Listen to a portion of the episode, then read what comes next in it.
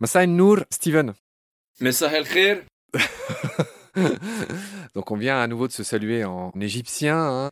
Tu as vécu 20 ans en mer Rouge, d'où ce salut pour ceux qui auraient raté les épisodes d'avant.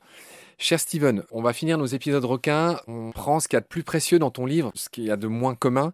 Toi, tu es spécialiste des interactions avec les requins. Ton métier, c'est d'emmener des groupes de plongeurs découvrir ces requins en nageant avec eux. Donc il y a mille choses que tu as rassemblées de tes milliers de plongées, que tu as rassemblées dans ce bouquin qui s'appelle Requin, le guide de l'interaction, qui est une vraie Bible. Steven, aujourd'hui on va parler de la nage des requins et surtout on va parler de la nage, mais cette fois-ci entre eux. C'est-à-dire pas par rapport à ce qu'ils découvrent dans l'eau par rapport aux plongeurs, mais entre eux. Et donc, tu vas peut-être nous rappeler la base qui est la différence entre une nage lente, une nage rapide et une nage dynamique. Alors, une nage lente, chez les requins, c'est lorsque vous observez un balayement sinueux de la part de la nageoire caudale, mais qui est exclusivement basé sur l'arrière. À partir du moment où vous voyez ce mouvement qui est enclenché à l'arrière des euh, nageoires pectorales, et que le mouvement est extrêmement lent. Voilà, le requin, pour faire une projection, si sur 5 mètres il fait un mouvement, c'est qu'il est en train de nager lentement. Bon, ça c'est la nage lente. Donc la nage rapide, on s'en doute, bah, c'est plus rapide.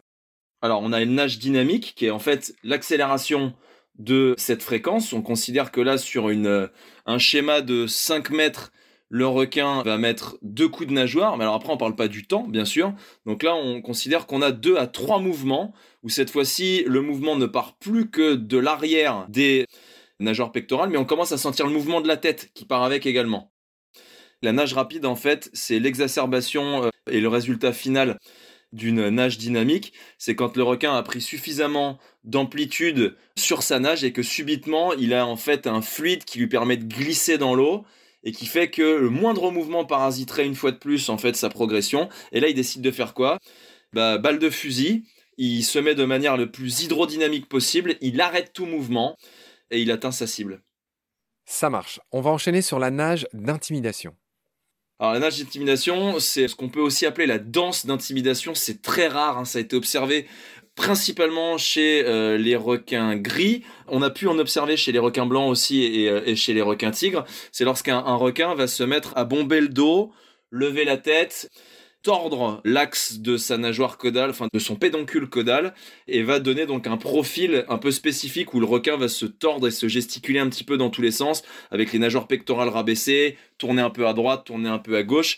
Ça en fait c'est le signe ultime de mise en garde que peut avoir un requin avant de passer à une morsure imminente. Ça a été observé dans euh, un des épisodes de euh, Under the Pole où ils étaient euh, justement en Polynésie, remontaient d'une plongée profonde et à 80 mètres, ils ont observé ce comportement chez un requin gris. Pour eux, c'était quelque chose d'assez nouveau. Ils sont restés avec le requin qui en fait leur disait de partir. C'est vraiment de l'intimidation pour de la territorialité et les plongeurs sont restés et le requin a fait demi-tour et est allé mordre la tête d'un des plongeurs sous l'eau. C'est très rare, il faut vraiment pousser les requins euh, ou qu'ils soient vraiment dans un bad mood pour arriver à ce type de comportement, mais ça arrive malheureusement de temps en temps. Bien compris.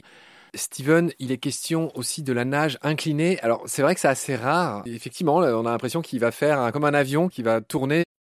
Alors, les espèces de requins qui ont une nageoire dorsale avec une base suffisamment imposante, par exemple, là, on a l'exemple des requins marteaux dans le bouquin, mais on peut aussi le faire avec euh, des requins bulldog ou euh, des grands requins blancs. En fait, la portance que va avoir cette nageoire dorsale à partir du moment où le requin commence à s'incliner va rattraper la portance qui disparaît progressivement de la nageoire pectorale qui elle-même s'incline et qui va fonctionner comme une dérive en fait de catamaran et va permettre à l'animal en optant ce mode de nage eh bien d'économiser drastiquement toute son énergie hydrodynamique quand ce dernier est en train d'évoluer dans l'eau. Donc euh, certains requins le font pour économiser tout simplement leur fluide quand ils sont en train de nager et d'autres le font par défaut pour observer, parce que rappelons-le, les requins ont une vision bilatérale, où euh, certains d'entre eux ont besoin de s'incliner pour mieux deviner ce qui se passe proche de la surface. Steven, alors là, ça devient du régal, parce que on est de plus en plus subtil. Tu as la nage d'accélération, et là, il y a deux espèces différentes. Tu as mis un requin taureau, et tu as mis un requin renard pélagique. Alors, explique-nous en quoi ça consiste. Alors en fait, ça c'est des spasmes. Il faut s'imaginer que on est sur les starting blocks, on est sur le point de partir, et on fait un grand coup de départ, on s'arrête de nager au bout de 5 mètres et on glisse sur son air. Donc c'est vraiment un spasme généré par une grosse contraction musculaire et notamment je vais partir du milieu du corps de l'animal jusqu'à la nageoire caudale et qui implique avec un changement de trajectoire. C'est pour ça qu'il y a les nageoires pectorales qui s'inclinent, où le requin prend une direction totalement opposée à l'arrivée du plongeur. Généralement, ils font ça parce qu'ils ont peur, ils sont gênés ou ils ont été surpris. Un spasme de fuite, donc.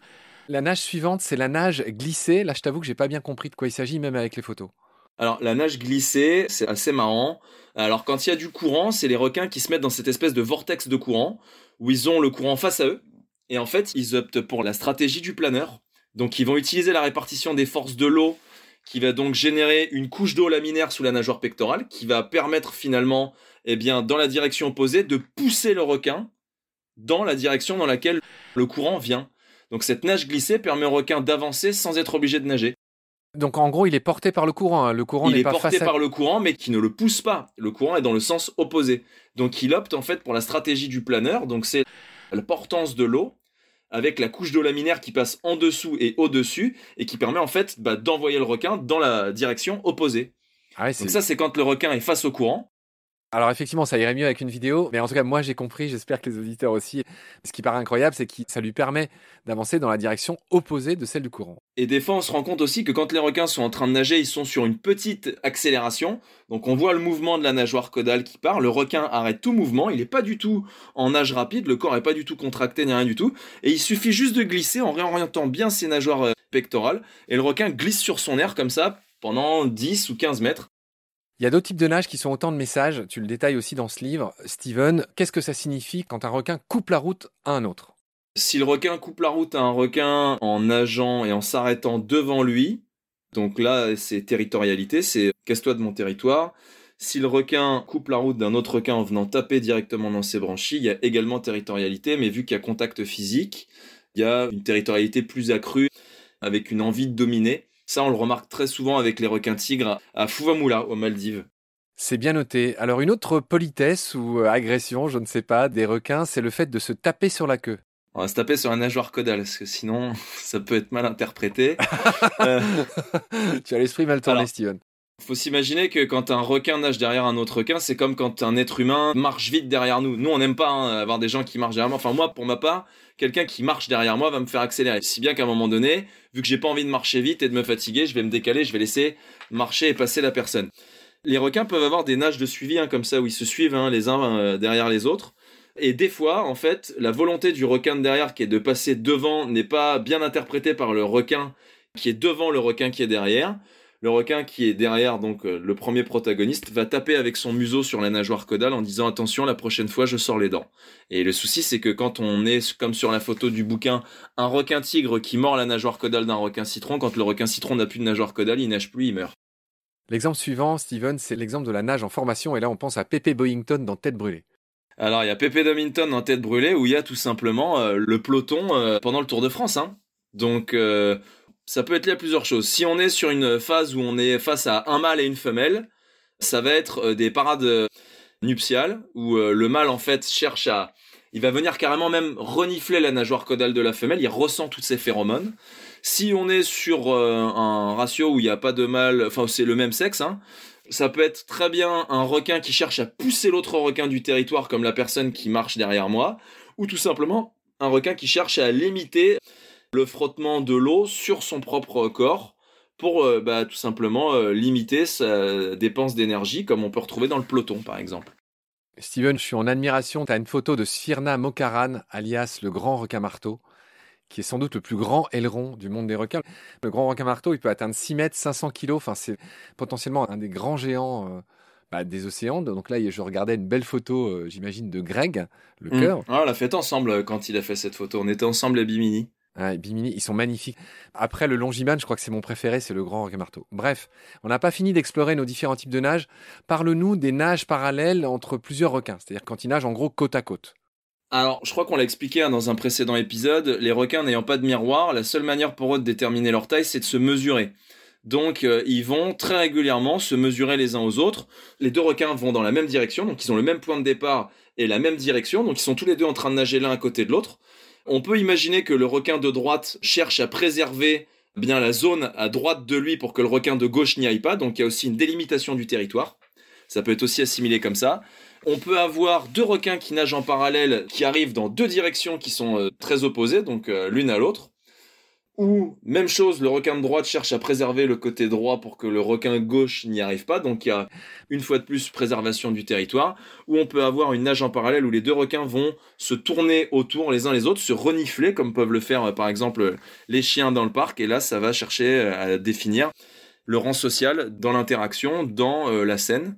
J'ai mis pas mal d'images de requins marteau-licorne parce qu'ils le font très souvent. Les mokarans sont des requins extrêmement territoriaux, très très très territoriaux.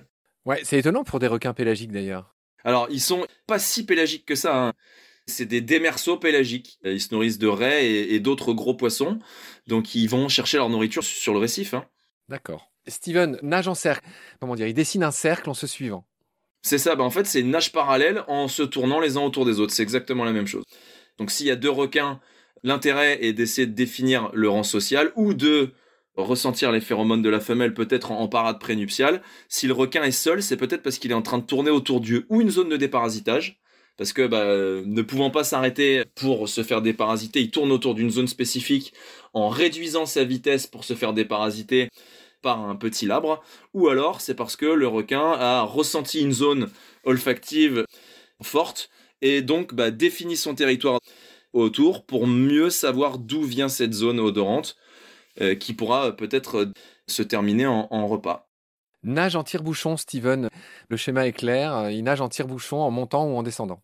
Alors ça, c'est prise d'information lente en changement de profondeur. Euh, c'est un, requin pas trop sûr de lui, qui généralement le fait très doucement et bah va prendre son temps pour euh, réceptionner toutes les informations qui sont transmises par les différents protagonistes de la scène et décidera à la finale ou pas hein, de terminer son tire-bouchon en se rapprochant du plongeur. Sur ces bonnes paroles s'achève notre épisode du jour. Je serais ravi de te retrouver pour la suite très vite. D'ici là, prends soin de toi. Salut. Salut Marc, merci, à très bientôt.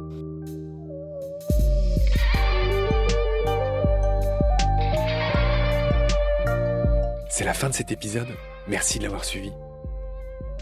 Pour continuer, nous avons besoin de votre soutien. Et vous pouvez nous aider simplement, en quelques clics et gratuitement.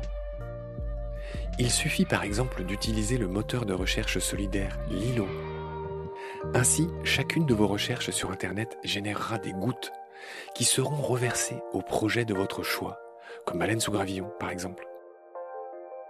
Vous pouvez par ailleurs vous abonner à nos podcasts comme d'habitude, partager les liens, devenir adhérent de l'association BSG ou encore faire un don sur Helloasso ou sur Tipeee. Grand merci par avance. Je remercie tous mes équipiers pour leur aide précieuse. Je vous retrouve bientôt pour de nouveaux épisodes. Et d'ici là, prenez soin de vous et de ce qu'il y a autour de vous. Merci. À bientôt.